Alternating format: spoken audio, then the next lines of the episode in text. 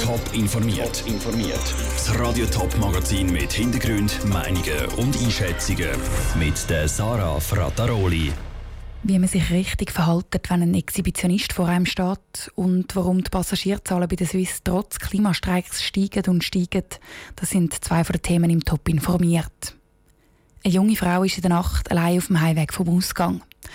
Mitten im Winterthurer Wohnquartier Felden hinter ihren nackten Mann aus dem Gebüsch. Die Winterthur hat allein im Dezember fünf solche Fälle von Exhibitionismus gegeben. Gestern ist die Polizei einem mutmaßlichen Täter auf die Schliche gekommen. Wie Betroffene am besten reagieren, wenn sie es mit einem Exhibitionist zu tun haben, Celine Greising hat nachgefragt. Polizistinnen von der Stadtpolizei Winterthur sind als Lockvögel in Zivil auf die Straße von Winterthur, um den notorischen Exhibitionist zu schnappen. Am Sonntag ist eine Polizistin dann Opfer geworden vom Exhibitionist. Er hat dann versucht, vor der Polizistin wegzurennen, ist nachher aber verhaftet worden. Exhibitionismus ist eine Straftat und soll darum immer der Polizei gemolden werden, erklärte Michael Wirz von der Stadtpolizei Winterthur. Das ist quasi kein Kavaliersdelikt. Das ist nicht etwas, was einer Frau passieren kann. Das ist sicher ein äußerst unangenehmes Erlebnis. Wir empfehlen in so einem Fall, sich wegzudrehen, weiterzulaufen, den Mann nicht zu beachten und dann sofort die Polizei zu alarmieren. Exhibitionisten sind grundsätzlich nicht gefährlich. Neben dem Schock passiert den Frauen also meistens nichts, sagt der Michael Wirz von der Stadtpolizei weiter. Ein Schutz dagegen, Opfer vom Exhibitionist zu werden, gibt es aber nicht. Da kann man sich nicht davor schützen. Trotzdem raten wir Frauen, wenn sich, sich bedroht fühlen von so einem Mann, wenn er zum Beispiel auf sie zukommt, dann sofort um Hilfe zu rufen, allenfalls auch andere Passanten ganz konkret ansprechen und um Unterstützung zu bitten. Wer Opfer von Exhibitionismus wird, soll sich also einfach abdrehen und die Polizei informieren. Opferhilfestellen wie zum Beispiel die Opferhilfe Zürich oder im Thurgau bieten psychologische Hilfe an. Celine Greising hat berichtet. Gegen den Exhibitionist von Winterthur laufen im Moment die Ermittlungen. 2019 war sie Jahr vom Klimastreik.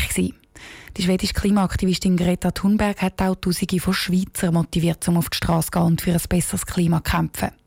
Ein Ziel der Klimaaktivisten ist, dass weniger Leute mit dem Flugzeug reisen. Die Passagierzahlen zeichnen aber ein anderes Bild. Letztes Jahr sind so viele Leute mit der Swiss geflogen wie noch nie. Warum das so ist, der Pascal Schläpfer hat bei der Swiss und bei Klimastreiker nachgefragt. Knapp 19.000 Menschen sind im letzten Jahr mit der Swiss geflogen. Das ist ein neuer Rekord. Im Vergleich zum Vorjahr sind die Passagierzahlen um fast 5% gestiegen. Karin Müller, Mediensprecherin von der Swiss, ist vom neuen Passagierrekord überhaupt nicht überrascht.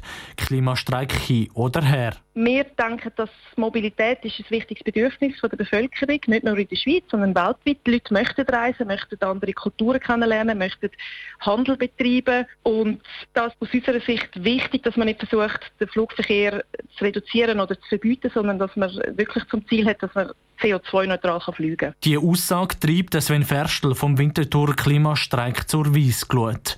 Dass die Zahlen von den Leuten, die mit dem Flugzeug durch die Welt chatten, zunimmt, sind nicht der Fehler der Klimastreikenden. Er schiebt den Swiss den schwarzen Peter zu. Solange ich vom Weg von mir daheim am Bahnhof noch an fünf Swiss-Plakatwerbungen vorbeilaufe und der Flugverkehr nach wie vor so günstig ist, dass sich viele Alternativen gar nicht würden lohnen erwarte ich persönlich gar nicht, dass sich da gross etwas wird ändern in den Statistiken. Als erstes müssen die Flüge teurer und die Zugreisen billiger werden, sagt Sven Ferstel vom Klimastreik. Erst dann sei es für junge Leute wie ihn möglich, vom Flugzeug auf den Zug zu wechseln. Der Beitrag von Pascal Schläpfer. Swiss und der Flughafen Zürich rechnen damit, dass die Zahl der Flugpassagiere dieses Jahr nochmal darauf geht. Im letzten Herbst hat das Parlament den Wolf sozusagen zum Abschuss freigegeben. Daraufhin hat das Komitee aus Naturverbänden und linken Parteien ein Referendum gegen das neue Jagdgesetz ergriffen.